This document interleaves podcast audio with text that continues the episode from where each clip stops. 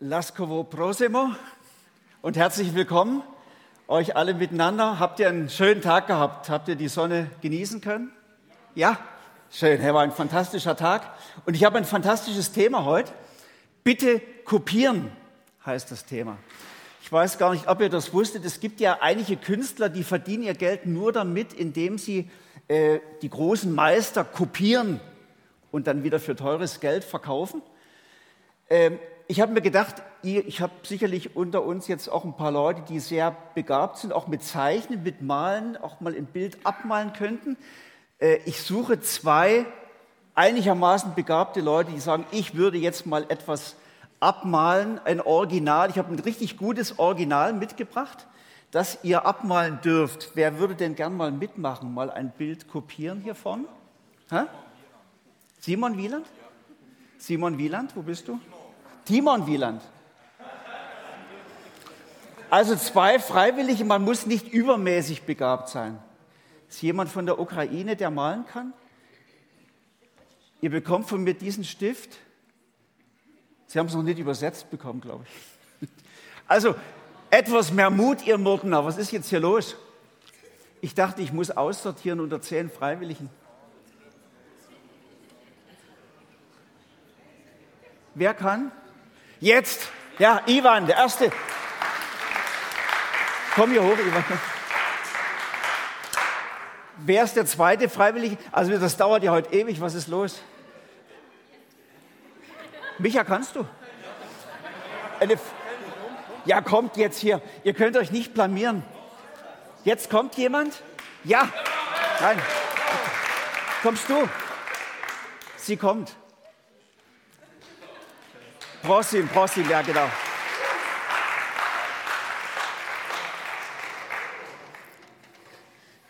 Jetzt gibt es einen Schweizer-ukrainischen Wettbewerb. Kakte Piasawut? Kakte? Juda. Juda. Ja, genau. Das ist Ivan. Guck, ich habe, hier ist dein Stift. Ich habe euch jetzt ein echtes Original mitgebracht. Und zwar das. Oder was ist das? Ich muss nochmal zurück. Läuft schon. Genau, das wollte ich sagen.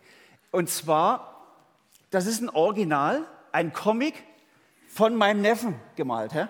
Das heißt, die, die rasende Sau ist das. Gell?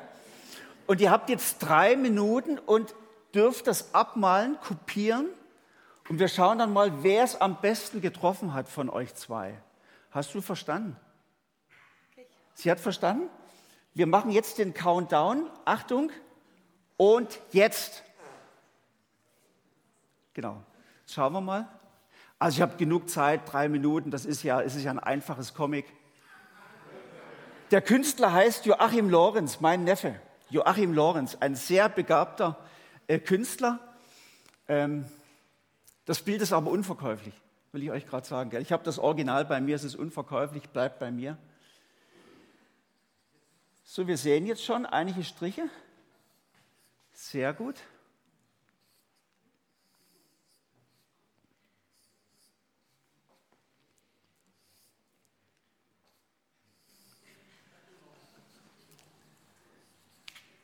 Ivan, der malt schon auf den Rahmen raus hier. Unkonventionelles Malen, das ist gut. So. Das ist ein guter Moment für unsere Übersetzerin. Sie muss gar nicht viel übersetzen. Valentina, jetzt kannst du ganz entspannt, sie winkt ganz entspannt von oben runter.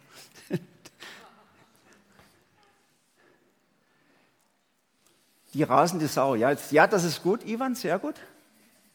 Das Fetz, das müsst ihr auch noch, das gehört dazu. Fetz, wie die Sau so losdüst. Ja. Wir machen dann kurz eine Wertung noch, gell? mit Applaus können wir dann rausfinden, welches ist besser. Wir machen erst einen Applaus für den Ivan, dann Applaus für Irina. Julia, ne, oder? Ju Juda. Luda. Ihr habt so schöne Namen, die wir nicht kennen. Ich muss das immer noch üben. Luda. So, ihr habt noch Zeit. Habt noch Zeit. Könnt ihr noch was verbessern dran, wenn ihr wollt? Ivan ist schon fertig oder? Ja, du hast recht gut getroffen. Ivan ist schon fertig. Ja, das Rad eiert ein bisschen bei dir. Und schon fertig, wir können schon anhalten. Ich finde, die haben es gut gemacht. Erstmal einen Applaus für die beiden.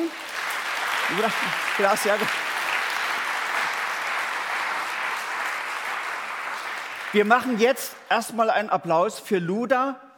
Findet ihr ihr Gemälde besser? Jetzt?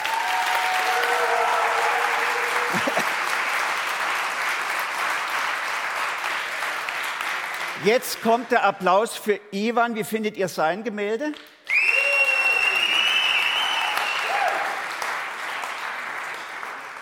Leichten Vorsprung für Luda. Luda, du hast gewonnen. Du hast gewonnen. You have, you have won. Yes, yes, yes. Ja, ich habe einen Preis mitgebracht. Ihr müsst noch warten. Ihr kriegt einen Preis. Und zwar, äh, Luda, für dich, es ist alkoholfrei. Jetzt, weil gerade so Fastenzeit Danke. ist, gell? Erster Preis und Trostpreis, Ivan, für dich auch. ihr dürft euch wieder setzen. Danke, dass ihr mitgemacht habt.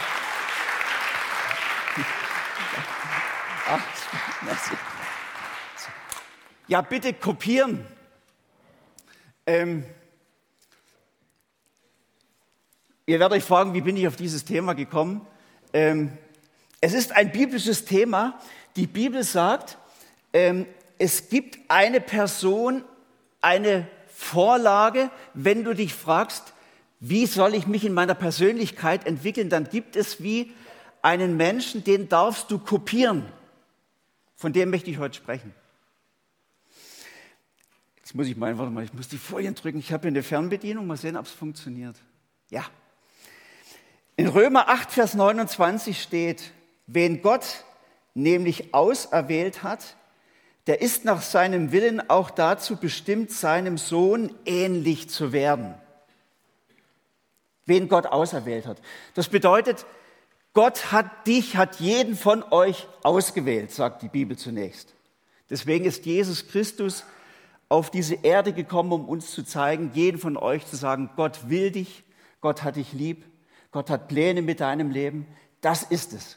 Du bist auserwählt von Gott. Er hat Interesse an dir. Und er hat den Gedanken, dass du Jesus Christus, seinem Sohn, ähnlich werden sollst. Du sollst ihm ähnlich werden, Jesus Christus. Das ist der Plan Gottes eigentlich mit jedem Menschen. Ähm, wir denken ja manchmal, Christsein heißt, äh, dass ich bete, wenn es gerade mal schwierig wird, wenn es brennt, so dass du der Feuerlöscher Gott, wo ich dann schnell mal ein Stoßgebet mache, das darfst du auch machen, das ist okay. Oder dass du einfach glaubst, dass Gott da ist, dass, dass er lebt, dass er in deiner Nähe ist, das ist alles richtig. Aber das Ziel Gottes mit deinem Leben ist im letzten Grunde das, er möchte, dass du Jesus immer ähnlicher wirst mit deiner ganzen Persönlichkeit, in deinem Charakter, in deinem Wesen, in deinem Sein, in deinem Reden, in deinem Denken, so zu werden wie Jesus. Das möchte er machen, dich Jesus ähnlich machen. Das Fachwort dafür heißt Heiligung, Jesus ähnlich werden. Warum sollen wir Jesus ähnlich werden? Weil ich finde, Jesus ist faszinierend. Er ist faszinierend. Petrus, das war dann einer der Jünger von Jesus, als er Jesus zum ersten Mal begegnete. Da war er so fasziniert von Jesus.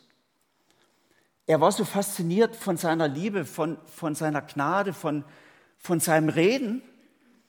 Und er spürte sofort, dieser Jesus ist so heilig, so gut. Und ich, Petrus, ich bin so sündig, so, bei mir ist vieles so, wie es nicht sein sollte. Deswegen hat er zu Jesus gesagt, geh weg von mir, ich bin ein sündiger Mensch. Er spürte, dieser Jesus und ich, wir passen einfach nicht zusammen. Aber Jesus ging nicht weg, zum Glück, sondern er hat in diesem Petrus das ganze göttliche Potenzial gesehen. Er hat in diesem Petrus schon den Menschen gesehen, so wie Gott ihn eigentlich gemeint hat. Und Jesus wollte ihn umgestalten, sein Leben erneuern.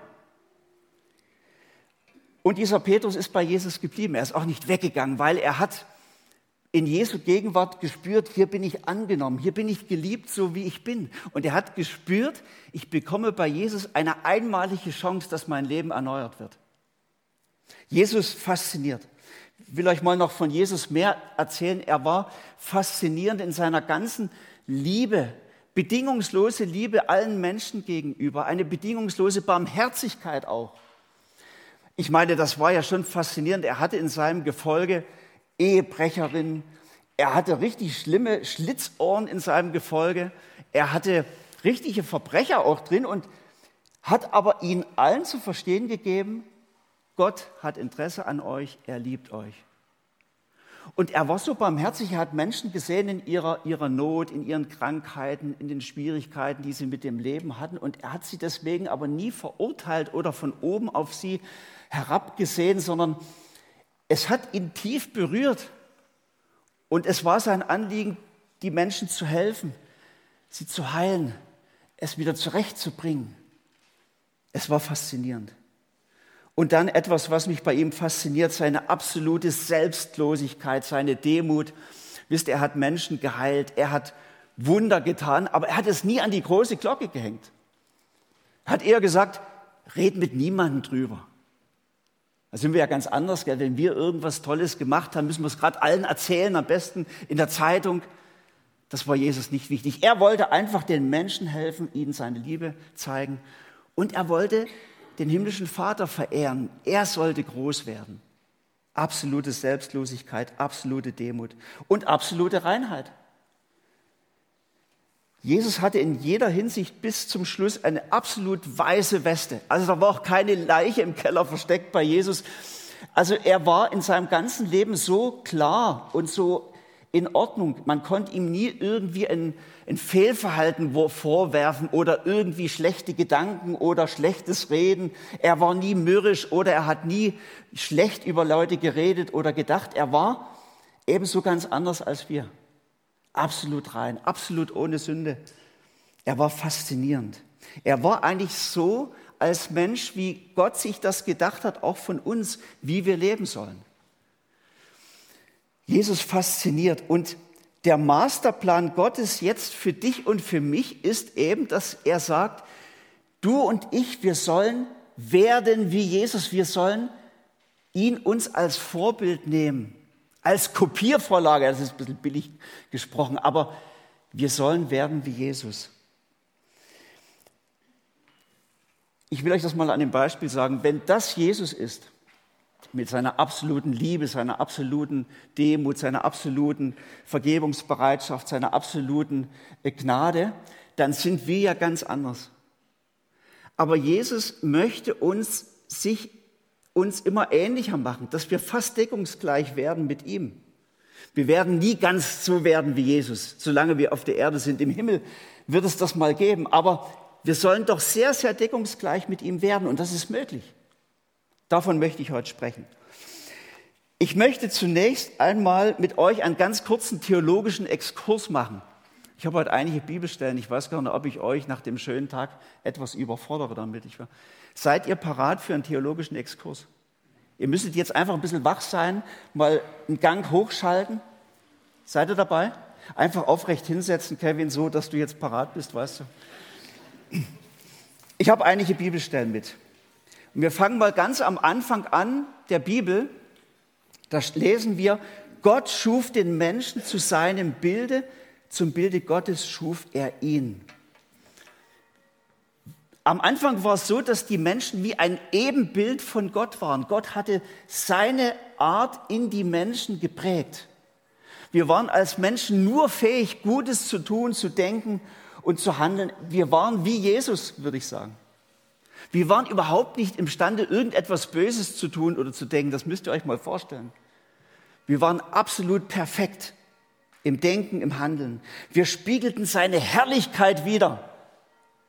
So ähnlich wie man das bei Jesus auch gesehen hat. So dieses Strahlen, diese Herrlichkeit, diese Liebe, die war an den Menschen sichtbar. Bis der Sündenfall kam, das war der Moment, als die Menschen entschieden haben, ohne Gott ihren Weg zu gehen. Und da wurde dieses Ebenbild zum Zerrbild. Und da sagt dann Paulus Folgendes zu, diesem, zu dieser Situation. Die Menschen haben alle gesündigt und die Herrlichkeit Gottes verloren, die sie haben sollten. Ich sage es mal etwas salopp, der Lack ist ab, die Herrlichkeit, das Strahlen, das Schöne ist verloren gegangen bei uns Menschen. Wir sind zwar schon noch Gott ähnlich, wir haben die Fähigkeit zu lieben, wir haben die Fähigkeit gnädig zu sein, wir haben die Fähigkeit Gutes zu tun, alles das ist vorhanden in uns, aber wir sind genauso jetzt auch fähig, all das Schlimme zu tun. Und ich sage, jeder von uns ist zu jedem Schlimmen fähig. Und seitdem das so ist, beobachten wir auf der Welt Mord und Totschlag überall. Das fing schon bei Kain und Abel an. Und das merken wir bis heute, Ukraine-Krieg und all die Zerwürfnisse mit der Corona-Krise. Wir, wir spüren das ja täglich. Unsere Rettung ist, oder ich sage mal, unser großes Glück, dass Gott uns nicht einfach so laufen lässt, sondern dass er zu unserer Rettung Jesus Christus zu uns schickt, um unser Leben wieder in Ordnung zu bringen, um uns zu heilen, uns zu vergeben, unsere Persönlichkeit wieder herzustellen. Als Jesus Christus auf diese Erde kommt, da berichtet uns Paulus, Christus ist das Ebenbild des unsichtbaren Gottes. Da hat Jesus gesagt, wer mich sieht, der sieht eigentlich den himmlischen Vater. Ich und der Vater, wir sind eins. Das ist eigentlich ein Glück für uns, wenn wir uns fragen, wie ist denn eigentlich dieser ferne Gott, den wir nicht sehen können? An Jesus können wir sehen, wie Gott ist. Voller Liebe, voller Erbarmen, voller Gnade, voller Wahrheit. So ist Gott. Wer mich sieht, der sieht den himmlischen Vater. Und es war Herrlichkeit zu sehen bei Jesus. Genau diese Herrlichkeit, die uns Menschen verloren gegangen ist. Deswegen haben Leute wie Petrus sofort gemerkt, dass mit ihnen etwas nicht stimmt, dass ihnen etwas Wesentliches verloren gegangen ist. Dass eigentlich so wie dieser Jesus ist, so sind wir eigentlich auch gemeint. So sollten wir sein, so sollten wir leben. Wir sind dazu bestimmt, seinem Sohn ähnlich zu werden. In der Theologie sagt man, Jesus möchte uns zurück zur Ebenbildlichkeit Gottes führen, dass wir wieder die Herrlichkeit Gottes ausstrahlen. Dass wir wieder so werden, wie Gott uns am Anfang mal geschaffen hatte. Dass wir die Herrlichkeit Gottes widerspiegeln. Deshalb kommt also Jesus, deshalb stirbt er am Kreuz für deine und für meine Sünden, um mir zu vergeben, um mich wiederherzustellen, um mit seinem Heiligen Geist unser Leben wieder zu ordnen, um uns seine Art zu schenken. Und ich will euch sagen, das ist unser großes Glück. Unser großes Glück und deine große Chance. So, das war jetzt erstmal der theologische Exkurs. Ihr habt es überlebt. Bin ganz froh. Seid noch da. Zunächst mal die Frage, wenn das Ziel Gottes mit dir und mit mir ist, dass wir wie Jesus werden sollen, dürfen wir schon mal die Frage stellen, warum eigentlich? Hat es noch einen tieferen Sinn? Und tatsächlich in der Bibel lesen wir mehrere Stellen, es geht, gibt einen tieferen Sinn, warum Gott das möchte. Paulus sagt im zweiten Korintherbrief, durch uns Menschen sollen nun alle Menschen Gottes Herrlichkeit erkennen, die in Jesus Christus aufstrahlt. Das heißt, die Menschen sollen an dir und an mir sehen, da ist ein Gott, der hat mich lieb. Da ist ein Gott, der hat Gnade. Da ist ein Gott, der ist interessiert an mir. Wenn sie dir begegnen, sollen sie wie Jesus begegnen.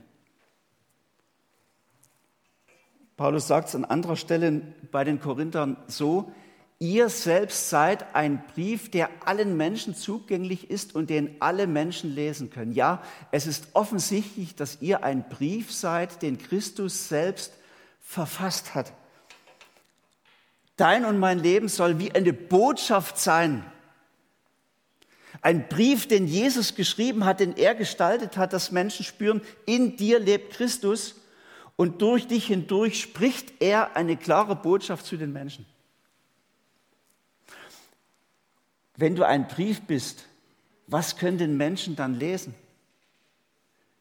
Wie ist dein Verhalten anderen Menschen gegenüber?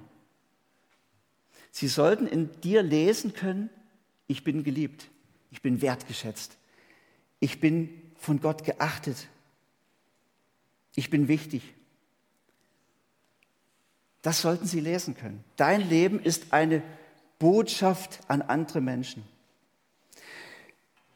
Und das ist ja die Idee von Gott. Er wollte dieser ganzen Welt, die sich im Großen und Ganzen ja von Gott abgewandt hat, wollte er ein Signal setzen, er wollte sich ein Volk sammeln, das ihm gehört. Ein Volk, das die Herrlichkeit von Jesus widerspiegelt vor diesen Menschen. Er wollte in dieser Zeit, wo es so viel Trostlosigkeit ist, so viel Verirrung, so viel Gewalt, so viel Trostloses und Trauriges, wollte er wie ein Leuchtfeuer der Hoffnung anzünden, durch uns Christen, durch seine Gemeinde. Dass Menschen wieder Hoffnung bekommen und spüren, da ist ein Gott, der sucht uns und will uns. Wir sind Botschafter eigentlich an Christi Stadt, so sagt es Paulus. Das ist der Sinn dieser ganzen Sache. Wir sollen wie eine lebendige Einladung sein zu dem lebendigen Gott. Werden wie Jesus. Möchtest du das? Die Frage ist, wie soll denn das gehen? Was ich jetzt gesagt habe, war vielleicht so fast so ein Appell, dass du dir denkst, so jetzt muss ich mich zusammennehmen und jetzt muss ich mal sehen, dass ich werde wie Jesus. Es ist viel entspannter. Ich habe euch drei Bibelstellen mitgebracht. Ähm, es gibt wahrscheinlich noch viel mehr Aussagen, aber ich habe mal so drei Sachen mitgebracht für euch, wo ich finde, die sind zentral wichtig. Wie kannst du Jesus ähnlich werden? Die erste Stelle hat Johannes geschrieben in einem Brief, das war ein Jünger von Jesus. Und er schreibt, wir haben erkannt, wir Jünger, dass Gott uns liebt und haben dieser Liebe unser ganzes Vertrauen geschenkt. Gott ist Liebe und wer sich von der Liebe bestimmen lässt, lebt in Gott und Gott lebt in ihm. Der erste Punkt ist, Liebe verändert. Gottes Liebe verändert. Sage, wir spüren das ja schon bei den Liebespaaren unter uns. Da hatte ich manchmal schon den Eindruck, die waren, als sie sich verliebt hatten, wie komplett anders, oder? Merkt man ja sofort. Du denkst, das ist eine völlig andere Person, die strahlt über alle Backen und, und ist einfach freundlich. Da hat sich, das ist wie Tag und Nacht. Liebe verändert. Und Gottes Liebe ganz besonders. Und das ist ja die Botschaft der Bibel, dass Gott uns die Liebe erklärt, jedem von uns. Eigentlich ist dieser Moment, wo Gott Jesus Christus, seinen Sohn, zu uns Menschen schickt, wie eine Liebeserklärung an dich und an mich. Jesus hat selber mal gesagt, niemand hat mehr Liebe als der, der sein Leben hingibt für seine Freunde. Und das hat Jesus gemacht. Er hat sein Leben hingegeben und erklärt dir und, mit damit, dir und mir damit seine Liebe. Und die Frage ist natürlich, hast du das gehört? Hast du auf diese Liebe schon geantwortet? Er sagt zu dir, ich hab dich lieb. Es geht darum, dass wir Gottes Liebe in unser Leben reinlassen dieser Liebe glauben, dass wir uns von dieser Liebe bestimmen lassen. Das ist wichtig. Er sagt zu dir, du bist meine ganze Liebe, du bist meine ganze Leidenschaft. Er möchte, dass jeder von uns sich darüber identifiziert, ich bin geliebt. Dass jeder von uns sagen kann, ich bin ein geliebter Sohn des himmlischen Vaters oder ich bin die geliebte Tochter des himmlischen Vaters. Und egal, was passiert auf dieser Welt und was ich auch erleben und durchmachen muss, aber das steht felsenfest, dass Gott mich liebt. Der himmlische Vater hat mich gern. Wisst ihr, solange wir unsere Identität über diese Dinge holen, was wir können oder nicht können oder was wir besitzen oder nicht besitzen oder zu wem wir gehören oder nicht gehören, dann haben wir auf Sand gebaut. Wir sind, was wir sind in Jesus Christus. Geliebte Gottes. Das ist unsere Identität, die wir haben dürfen. Lass die Liebe Gottes in dein Leben hinein. Manchmal haben ja selbst die Christen unter uns Mühe, das zu glauben, weil wir sehen natürlich, sehr wach an uns selber, dass wir oft gar nicht so liebenswert sind, dass wir einige Ecken und Kanten haben und manche Fehler und, und Sünden. Und trotzdem sagt Gott zu dir, du bist mein Liebling, ich sehe keinen Fehler an dir. Das steht in Hohelied 4, Vers 7. Du bist mein Liebling, ich sehe keinen Fehler an dir. Und man könnte sich jetzt die Frage stellen, warum sieht er keine Fehler? Ist denn Gott blind? Nein, er ist nicht blind. Aber er sieht dich durch die Augen seines geliebten Sohnes, Jesus Christus.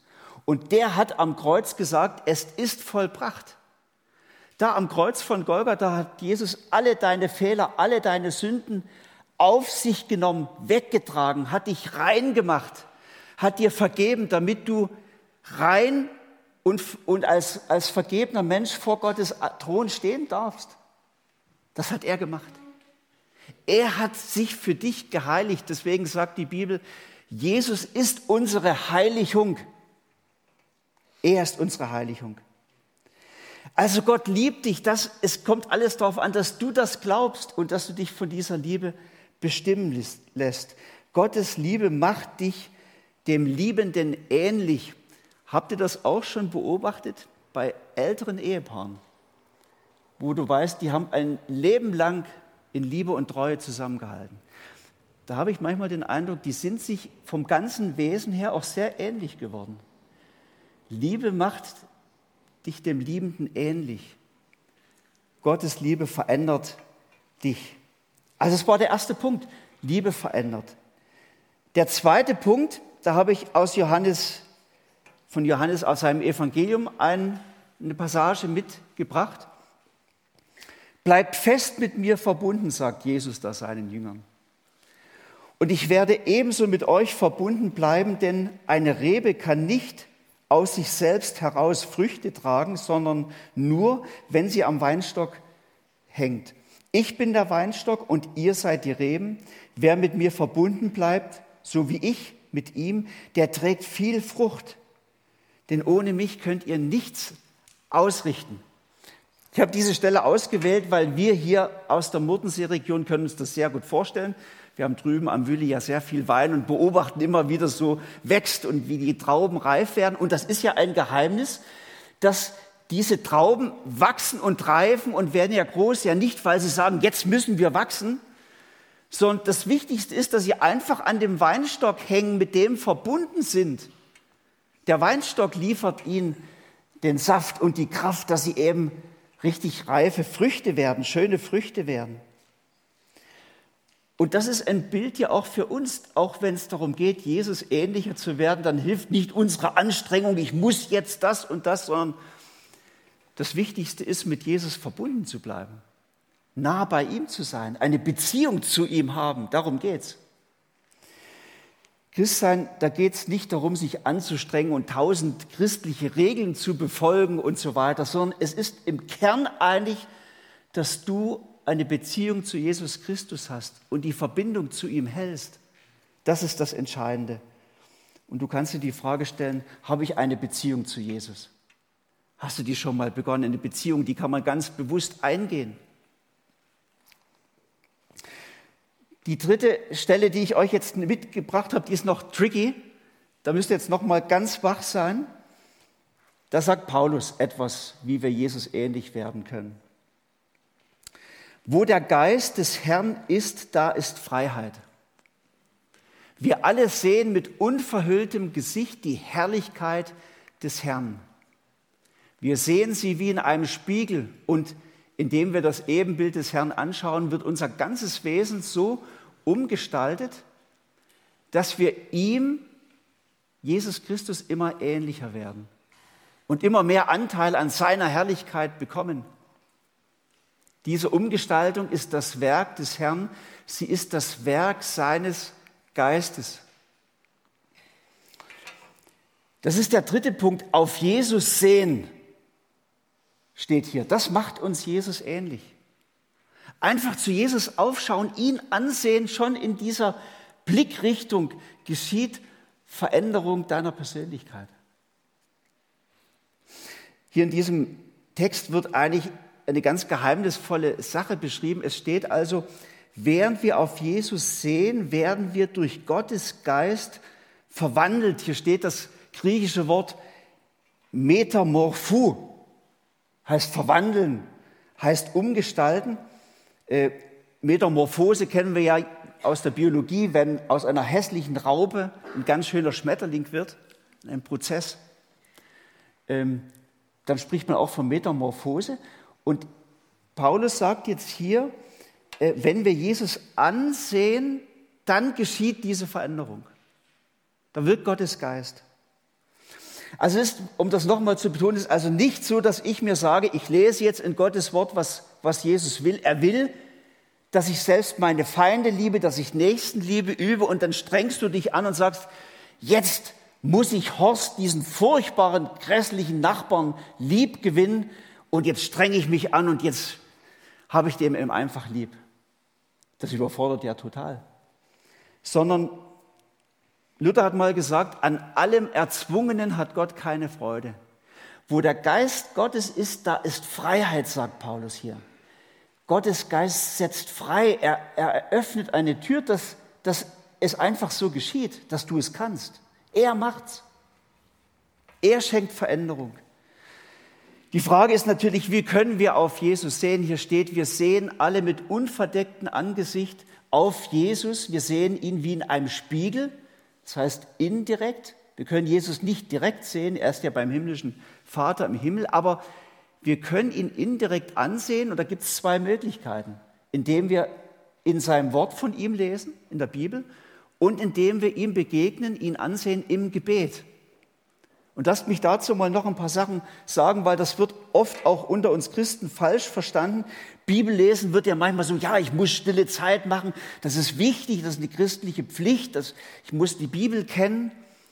Aber das war von Jesus ganz anders gemeint mit Gottes Wort, sondern er wollte, dass wir das als ein Vorrecht begreifen, dass Gott zu uns spricht und dass er dass die Bibel davon erzählt, wie Jesus ist. Wir sollen das als eine Chance sehen, Bibel als ein Vorrecht. Und dass wir es lesen, so mit einer Haltung, Jesus, jetzt sehe ich dich mal an, was ich von dir lese in deinem Wort.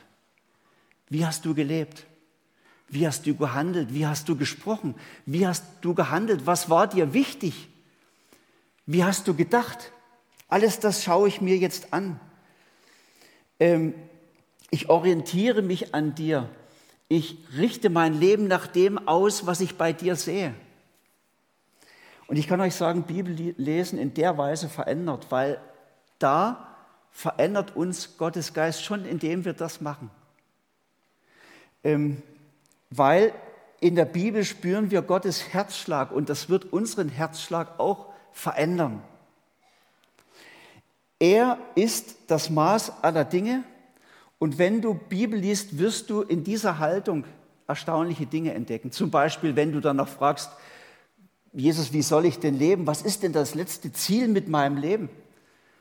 Äh, Geht es nur darum, Geld zu verdienen? Geht es nur darum, erfolgreich zu sein? Geht es darum, dass ich den nächsten Schönheitswettbewerb gewinne? Könnt ihr alle gewinnen, ihr seht fantastisch aus. Aber geht es denn nur darum?